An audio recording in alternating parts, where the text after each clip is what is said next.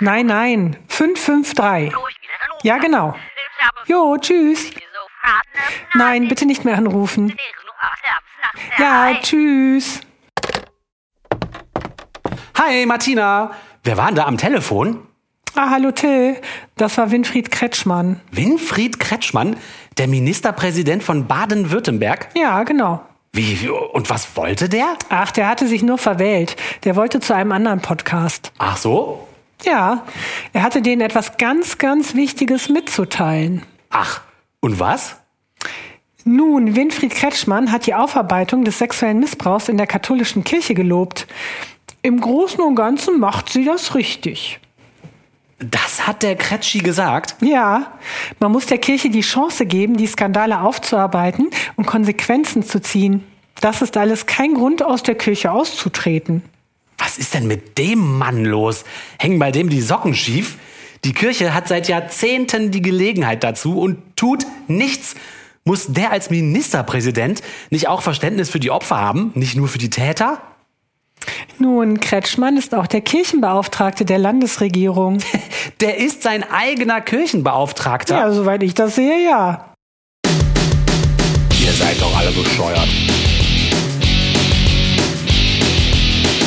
Herzlich willkommen zu Man glaubt es nicht, eurem Podcast zu Religion und anderer Esoterik, zu gesellschaftlichen, wissenschaftlichen und politischen Themen aus atheistischer und humanistischer Sicht. Wenn ihr uns helfen wollt, dann erzählt eurem Umfeld von uns und gebt uns fünf oder mehr Sterne, wo auch immer ihr uns zuhört oder ein Like oder schreibt Kommentare in die unter Dingsterbumsterbar oder auf unserem WordPress-Blog unter man glaubt es nicht.wordpress.com. Vielen Dank und herzlich willkommen, Oliver und Martina. Hallo. Hallo Leute. Letztens hat äh, jemand eine E-Mail geschrieben und hat sich beschwert, dass ich an dieser Stelle immer in genau der gleichen Betonung Hallo Leute sagen würde. Aber das ist mir auch schon aufgefallen. Und ich habe mich auch ein bisschen daran gestört. Gestört? Ist das nicht eine schöne Kontinuität, die äh, zu deiner Persönlichkeit passt? Ja, ich habe auch gedacht, ich bin so eindimensional, ich mache das jetzt einfach immer weiter. Sehr gut. Also? Ich kann auch, falls du es mal anders machst, das aus einer anderen Folge rauskopieren und dann wieder reinsetzen. Ja, ich, äh, trotzdem. Hallo Leute. Äh, naja. Ja, beim letzten Mal habt ihr ja, als ich nicht da war, euch mit dem Adrian hingesetzt und der hat dir ja wirklich über ausführlich und sehr detailliert und ähm, wie soll man denn sagen, mit dem Skalpell diese Behauptung auseinandergenommen, dass es in Europa Abgründe von Christenverfolgung gäbe. Das fand ich ja ziemlich cool. Und äh, die, das Ergebnis war so ein bisschen, Christenverfolgung in Europa, das gibt's einfach nicht. Nee, Oder? Ihr, habt die besten Argumente genommen von einem hochbezahlten Institut, was nur dazu da ist, äh, Christenverfolgung in Europa zu tracken. Und stellt sich raus, Ist nix. da ist nichts. Da ist gar nichts. Das hat mich, äh, ich war ja mal zu, jetzt mal Zuhörer, das bin ich ja sonst nicht. Und äh, das hat mich also sehr gefreut. Vielen Dank. ja, gerne, das hat Spaß gemacht. Martina, Till, Ja. Das Ende der Staatsleistung ist in Sicht. Echt, endlich, hurra! Wow, ich bin begeistert. Ja, mal gucken, ob ihr das in 20 Minuten auch noch seid. Also äh, für unsere Hörerinnen und Hörer, mh, da haben wir ja schon mal drüber, drüber geredet. Die Staatsleistungen, das sind Zahlungen, die die deutschen Bundesländer, alle bis auf Hamburg und Bremen, jedes Jahr an die beiden mittelgroßen Kirchen überweisen.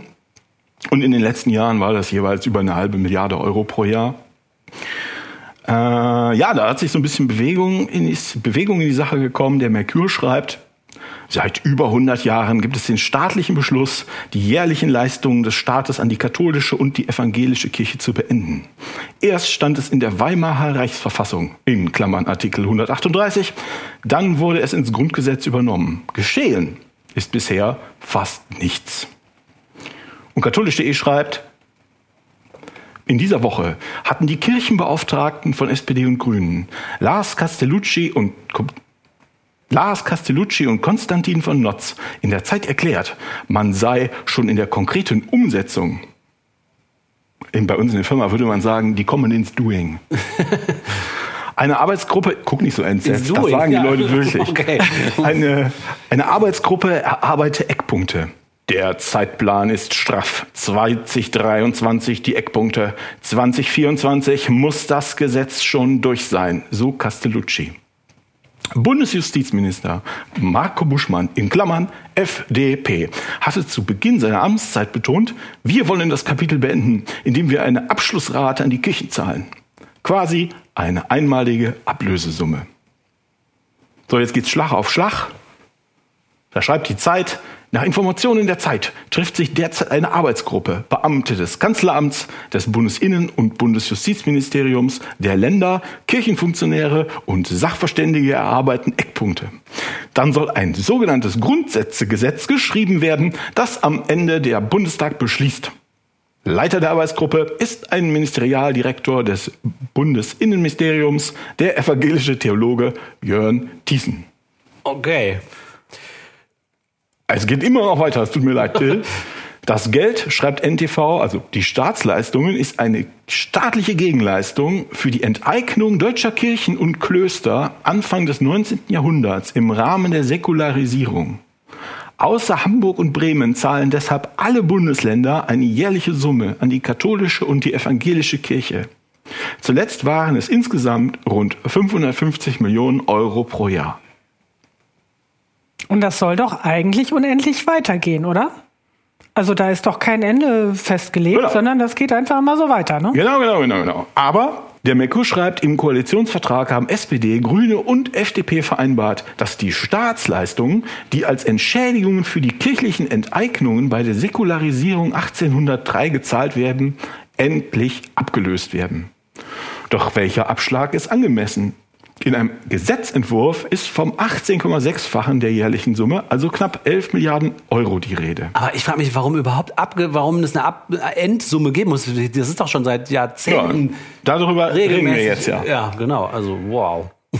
Katholisch.de schreibt noch, es ist kein Zufall, dass die Staatsleistungen an die Kirchen trotz eines Verfassungsauftrages auch nach über 100 Jahren noch nicht abgelöst werden. Das mh, Thema ist äußerst komplex.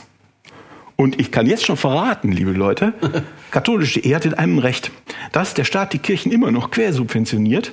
Das ist tatsächlich kein Zufall. So, jetzt gucken wir mal. Das haben jetzt alle so Eindrücke gesammelt aus diesen zahlreichen Artikeln und worum es hier geht. Und jetzt gucken wir erstmal, was sind denn die Staatsleistungen? Erstmal, was sagt die Kirche? Katholisch.de fasst das nochmal zusammen. Die meisten dieser Leistungen gehen auf das Jahr 1803 zurück. Damals wurden zahlreiche Kirchengüter auf der rechten Rheinseite enteignet und verstaatlicht. Nutznießer waren die deutschen Reichsfürsten, die damit für Gebietsverluste an Frankreich auf der linken Rheinseite entschädigt wurden. Sie verpflichteten sich wiederum, den Kirchen regelmäßige Unterhaltszahlungen zu leisten, damit diese weiter ihre Aufgaben erfüllen konnten. Haha, also, haben das alle verstanden? Ja, also, ne, da gab es also Land und Güter, vermutlich Immobilien, die gehörten der Kirche und der Staat, das war damals das Heilige Römische Reich deutscher Nation, die hat es irgendwie den Kirchen 1803 weggenommen und dafür muss die Bundesrepublik jetzt jedes Jahr Entschädigung zahlen. Ähm, Das ist oft, wird gesagt, das ist wie eine Miete für eine Wohnung. Der Staat wohnt quasi in der Wohnung der Kirche und deshalb zahlt- zahlt der Staat der Kirche Miete. Was haben, ist soweit verständlich? Ja. Ja, ne? Also ich finde, okay, dir werden Gebäude weggenommen und jetzt kann man sagen, okay, ich miete das auf ewig oder man könnte ja auch sagen, ich verkaufe, ich kaufe das jetzt einfach, dann muss man irgendwann nicht keine Miete mehr zahlen. Ja, das würde aber voraussetzen, dass es erstmal deine Gebäude waren. Aber wir können ja mal gucken, wie es wirklich war. Das ist immer großartig. Ne? Also erstens, äh, was behauptet die Kirche? Zweitens, wie ist es wirklich? Und es ist nie dasselbe. Also nach den französischen Revolutionskriegen ja, war das Heilige Römische Reich ziemlich am Ende. Also was damals ja Deutschland war. Frankreich hatte also die deutschen Gebiete links des Rheins besetzt und annektiert. Und viele Reichsfürsten standen jetzt ganz ohne Hosen da, weil sie nur auf der linken Rheinseite ihre Gebiete hatten. Andere hatten vielleicht links- und rechtsrheinische Gebiete, in die sie sich jetzt zurückziehen konnten. Und wieder andere haben Glück gehabt und haben irgendwie außer militärischen Verlusten keine direkten Verluste an Land und Gütern. Was mit den einfachen Leuten damals war, war total egal. Das hat keinen interessiert, müssen wir gar nicht drüber reden. Aber das Reich als Ganzes hat also herbe Verluste erlitten und man war sich jetzt einig, wir müssen das Reich neu organisieren. auf diesen Ruinen. Und im Rahmen dieser Neuorganisation wurden dann vom Kaiser eine ganze Reihe von Reichslehen eingezogen und neu vergeben. Damals war, waren die Reichsfürsten, also die Landesfürsten, die waren ja nicht die Eigentümer des Landes, sondern eigentlich gehörte das Land dem Kaiser und der es dann an die Fürsten verliehen hat. Mhm. Und solche Neuvergaben gab es damals ab und zu, das war üblich, nach Ereignissen wie Kriegen oder wenn eine Adelsfamilie ausstirbt oder sich wirklich, wirklich übel was zu, zu Schulde kommen ließ, dann hat man denen das, die Lehen entzogen und die neu vergeben. Ja, und 1803 wurden dann halt im Rahmen dieser großen alles Neuorganisation auch die Lehen der Fürstbischöfe eingezogen und neu vergeben. Und diese Lehen der Fürstbischöfe, das sagt die Kirche, sind in Anführungsstrichen von Rechts wegen bis heute Eigentum der Kirche. So, und das ist also Teil 1 der historischen Tatsachen, wenn man sie etwas genauer anguckt. Wie damals üblich wurden Lehen, ja, in diesem Fall der Fürstbischöfe, eingezogen und neu vergeben. Das Land, äh, um das das da geht, war aber niemals Eigentum der Kirche, sondern war immer Teil des Reichs. Bayern ist ja auch nicht Eigentum der CSU. also das ist einfach so nicht, ne? Ähm, obwohl sie es verwaltet. Ja, und ja, ja. gewählt worden ist oder so, es ist nicht ihr Eigentum. Die können nicht Bayern nehmen und es verkaufen. Ja, ja, genau. Hm. Und Teil zwei dieser ja historischen Tatsachen ist, die Bischöfe waren fast immer jüngere Söhne von Adelsfamilien. Das habe ich schon oft gesagt. Der älteste Sohn, der erbt das Land, äh, Landesfürst. Der zweite Sohn wird äh, in der Kirche aktiv und wird Bischof. Der dritte geht ins Militär. Und wenn du da noch ein paar übrig hast, kannst du die Reserve halten. Das heißt, die Fürstbischöfe waren also üblicherweise die jüngeren Brüder von Reichsfürsten oder von anderen Reichsfürsten und standen jetzt plötzlich nach dieser Umorganisation des Reiches ohne standesgemäßen Lebenswandel da. Keine Paläste mehr, keine Dienerschaft mehr, keine Prunkbälle, keine Mätressen, was man also haben muss als ja, Fürst. Ja, ja. ja. Ihr, ihr wisst schon. Und das wiederum wollten die anderen Reichsfürsten, also die älteren Brüder, dann doch nicht. Also haben sie den Ex-Fürsten auf Lebenszeit eine jährliche Zahlung zugebilligt, damit die ihren standesgemäßen adligen Lebenswandel weiter leisten konnten. Ja, und das waren die Staatsleistungen.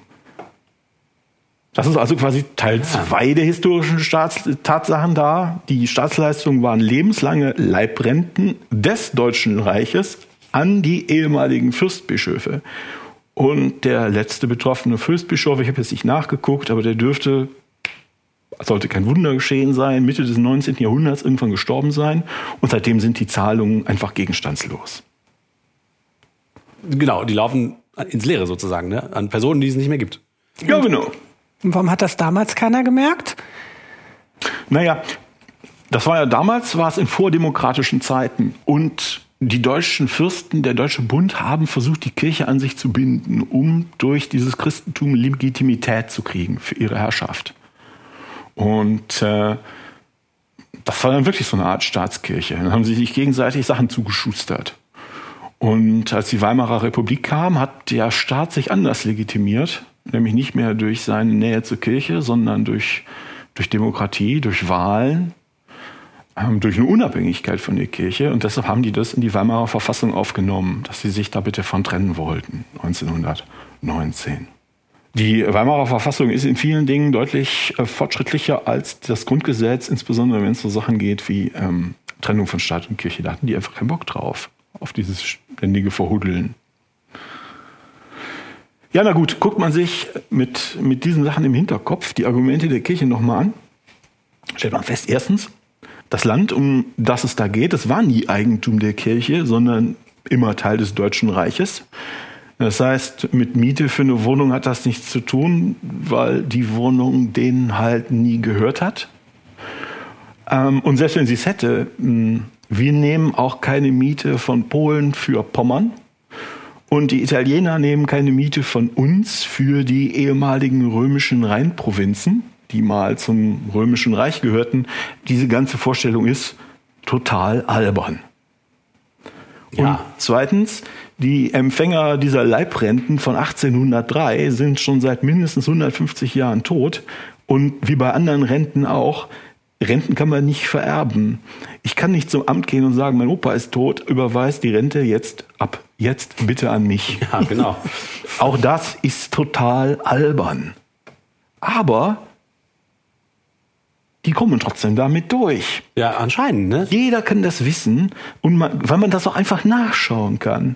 Und entweder die Kirchenleute, die haben absolut null Verständnis von irgendwelchen historischen Abläufen im 19. Jahrhundert oder das kann ich nicht beurteilen. Sie lügen bewusst zu ihrem eigenen Vorteil. Das kann ich auch gar nicht beurteilen. Also. Das Und, kann ich mir gar nicht vorstellen, dass sie sowas tun würden. Genau, das sind sie sonst auch nicht. Ne? Nee. Das ist also die die die also, nie vorgekommen. Die Argumentation ist derart albern, dass das auch Politiker sehen müssen, die die Kirche schützen und denen halt ja seit Jahrzehnten nachplappern. Aber egal. Jetzt soll also endlich diese Quersubventionierung der Kirche mit Steuermitteln beendet werden. Das ist gut, oder? Ja, ja super, ja. Tolle, Endlich. Tolle Lass es uns beenden. Also ich gucke mal nochmal, was ist geplant als Ablösesumme? Da erinnern wir uns ja, der Merkur schreibt, doch welcher Abschlag ist angemessen? In einem Gesetzentwurf ist vom 18,6-fachen der jährlichen Summe, also knapp 11 Milliarden Euro die Rede. so, jetzt habe ich ja irgendwann, habe ich mal vor sehr vielen Jahren Volkswirtschaft studiert. Das ist schon sehr lange her, aber trotzdem rumort beim Thema Staatsleistung irgendwas im Hinterkopf. Das ist doch, habe ich gedacht, eine ewige Rente. Das ist eine sogenannte Perpetuität. Mhm. Ähm, das ist ein, ja, so eine Art Konstrukt, mit dem man rumrechnen kann. Und dabei ist es so, ja, wenn ich mich zum Beispiel verpflichte, dem Till jedes Jahr bis in alle Ewigkeit eine Rente zu zahlen, dann hat die Rente einen sogenannten Barwert. Und der Barwert ist der Wert an Geld, den ich auf dem Markt anlegen muss, damit ich von den Zinsen die Rente zahlen kann. So, wenn ich diesen. Ah, also du legst Geld geschickt an und das, was du dadurch bekommst, das benutzt du dafür, um mir diese Rente zu bezahlen. Ganz genau. Und wenn ich also diesen Barwert der Rente angelegt habe, kann ich mit dem Rest des Geldes vor mich hin basteln, was ich habe, meinem Geld, weil für deine Rente ist dann ja gesorgt. Du brauchst nicht mehr dran zu denken, weil es funktioniert genau. automatisch. Ganz cool. genau. Ja, cooler Mechanismus. Okay. Das haben alle verstanden, ja? Gut, das ist gut. So, und jetzt kann ich natürlich Folgendes machen. Ich kann den Barwert, anstatt den selbst an, äh, anzulegen, auch gleich dem Till geben. Das heißt, anstatt dass ich die anlege, legst du sie an und genehmigst dir selbst die Rente. Ah. Für mich macht das keinen Unterschied. Ob, das, ob ich das angelegt habe, du das angelegt hast, der Zahlungsstrom ist immer derselbe. Ja. Mhm. Ist auch klar, oder? Ja. So, wenn man jetzt noch ein bisschen, jetzt ist es ein bisschen komplizierter, man muss jetzt noch ein bisschen hin und her rechnen wegen der äh, Inflation, damit es nicht im, durch die Inflation die Rente immer kleiner wird, aber das ändert in der Sache nichts. Man kann mhm. das machen. Und üblicherweise rechnet man für eine ewige Rente mit Inflationsausgleich, mit allem gebautem Inflationsausgleich, ja. mit einem Barwert, der ungefähr dem 20-fachen der Höhe der Rente entspricht. Ah, das heißt, damit es unendlich eine Rente erzeugen kann, braucht man das ungefähr 20-fach. Genau. Mhm. Also wenn ich die Rente an dich 100 Euro pro Jahr zahle, müsste ich 2000 Euro anlegen. Das wäre der Barwert und da kann ich dann mit rechnen, dass ich dir das immer geben kann, das Geld. Ja, okay. 20-fache, okay. Ist auch klar, ne? Hm. So, und wenn man jetzt mal zurückgeht zu den Staatsleistungen, die Staatsleistung, also die Rente, liegt bei einer halben Milliarde Euro ungefähr und die, die diskutierte ähm, Ablösezahlung liegt bei 11 Milliarden Euro. Also ist das ungefähr, give or take, mit ein bisschen Sicherheitsspielraum äh, das 20-fache. Das ist ja geschickt. Das also rein ah, zufällig. Die können auch rechnen. Oh, aber die würden das nie so sagen. Ja, rein zufällig ist das also der Barwert der bisherigen Staatsleistungszahlungen. Was für ein Betrug! Was für, das sind aber, das sind ja so Betrugsmethoden ja. von so einem Bazar, wo du übers Ohr gehauen wirst. Genau. Man kann also mit anderen Worten sagen, die Ablösezahlung ist keine Ablösezahlung, sondern das Sicherstellen einer endlosen Zahlungsreihe an die Kirchen. Von wegen Staatsleistungen werden abgeschafft, Staatsleistungen werden nur umorganisiert. Hurra, hurra. Mhm. Oh, wer hat sich das ausgedacht? Die FDP? Genau wie du sagst, also anstatt jedes Jahr weiterzuzahlen, überweist der Staat der Kirche den gesamten Barwert der Staatsleistung auf einen Schlag. Die Kirche legt das Geld dann irgendwie an und genehmigt sich selbst davon die ewige Rente. Das ist ja Wahnsinn. Wie in unserem Beispiel eben. Ja, und das machten jetzt die Regierung und die Kirche noch schnell klar, bevor die Bevölkerung, die immer weiter aus der Kirche austritt und weniger Verständnis für diese Leute hat, bevor die irgendwann keine jährlichen Zahlungen mehr akzeptiert. Warte, aber ist das jetzt schon eine entschiedene Sache? Das ist so ein Nee, das Vorschlag ist, erstmal. ne? äh, das ist in Verhandlung. Das wird jetzt in den nächsten Monaten Scheiße. kommen. So, und das Ganze ist, ich meine, ich weiß nicht, dass eure Reaktion nehme ich ja, ihr habt schon verstanden, was hier passiert. Das Ganze ist ein ganz kleiner, schäbiger Trick, um den Kirchen ewige Staatsleistungen zu garantieren auf Kosten der Und Steuerzahler. Steuerzahler, ja. Boah, ist das eine Sauerei. Oh, Oh, ganz interessant ist jetzt ja die Frage, welche Politiker sind bei diesem Geschäft federführend? Und das sind zum Beispiel die Kirchenbeauftragten von SPD und Grünen, Lars Castellucci und Konstantin von Notz. Konstantin von Notz von den Grünen ist Jurist. Wikipedia sagt, 2002 wurde er in Heidelberg mit einer Dissertation über Lebensführungspflichten im evangelischen Kirchenrecht zum Dr. Jur promoviert. Seine Frau ist Ratsmitglied der evangelischen Kirche in Deutschland. Er sieht sich als gläubigen Protestanten. Und äh, Lars Castellucci von der SPD ist Beauftragter für Kirchen- und Religionsgemeinschaften der Bundestagsfraktion. Und wenn man im Thema drin ist, wie wir hier das ja sind, dann begegnet man dem ab und zu.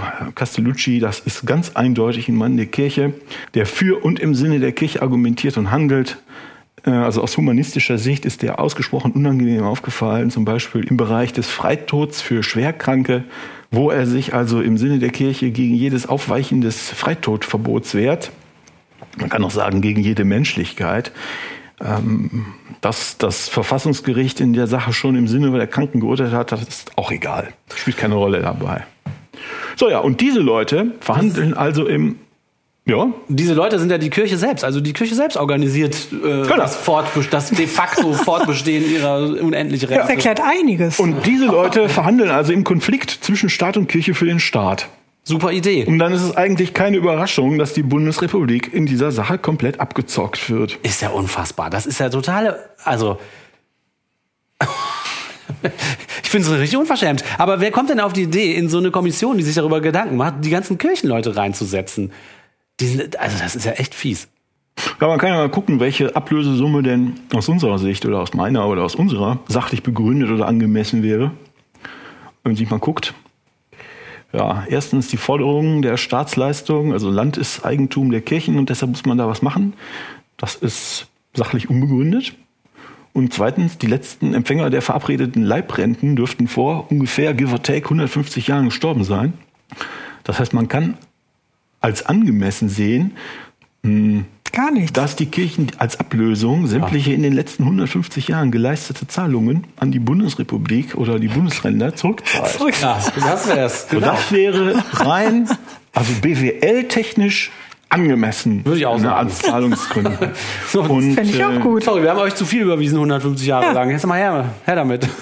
Und weil die Kirche in Deutschland ja, das haben ja der äh, Carsten Frag mal ausgerechnet, etwa 500 Milliarden Euro an Vermögen hat, könnte die das auch vermutlich ohne große Einschnitte in dem laufenden Betrieb, das würden die gar nicht merken. Ja.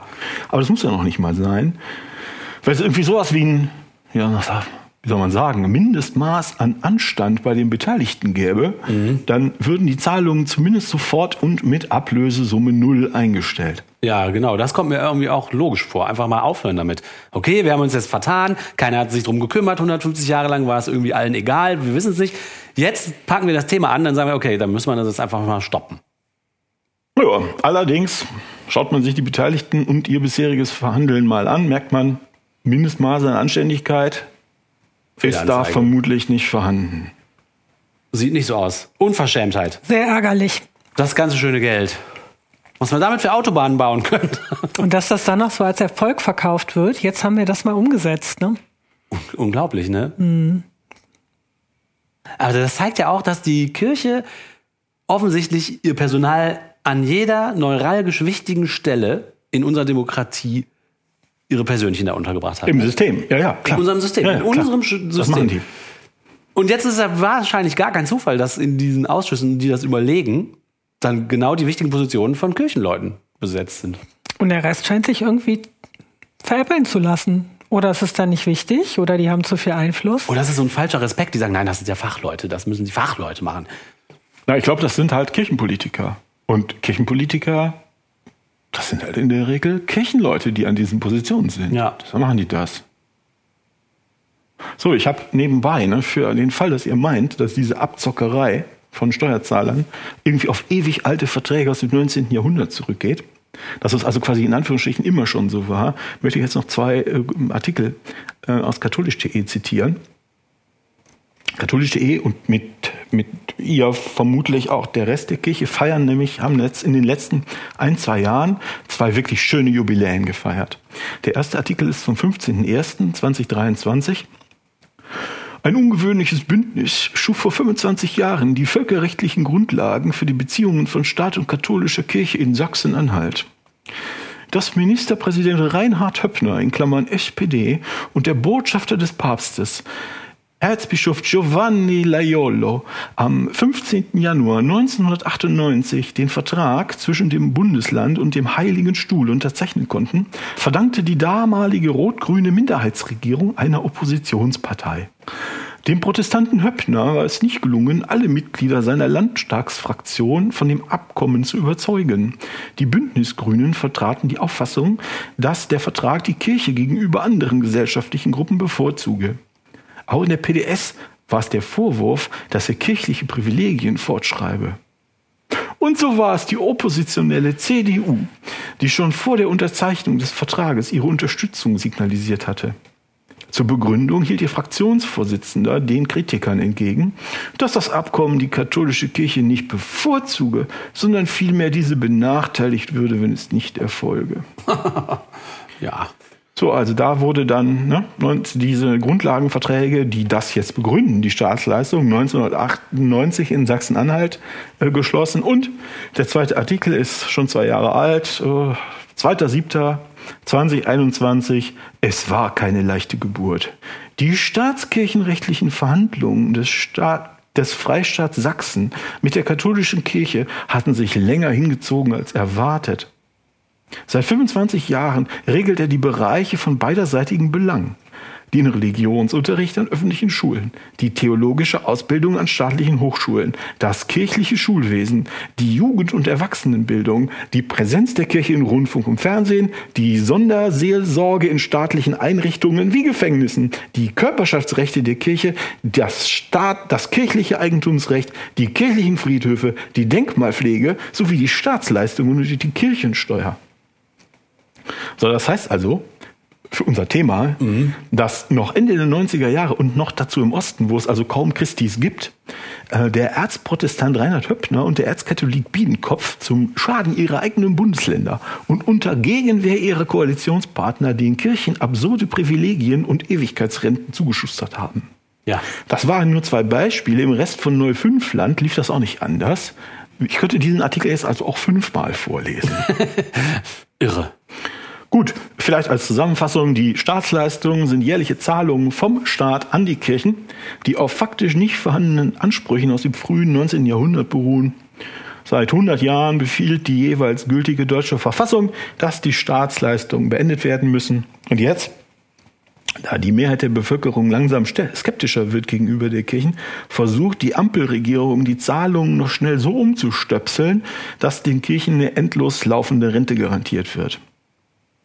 Und das Ganze ist also ein Trick von den Kirchen und von unserer Bundesregierung auf Kosten der Steuerzahler, durchgeführt von kirchennahen Politikern und von den Kirchenfürsten selbst. Und dass das irgendwie kein. Entweder interessiert sich Leute nicht oder die merken das nicht, aber was ist denn da los? Das ist doch furchtbar.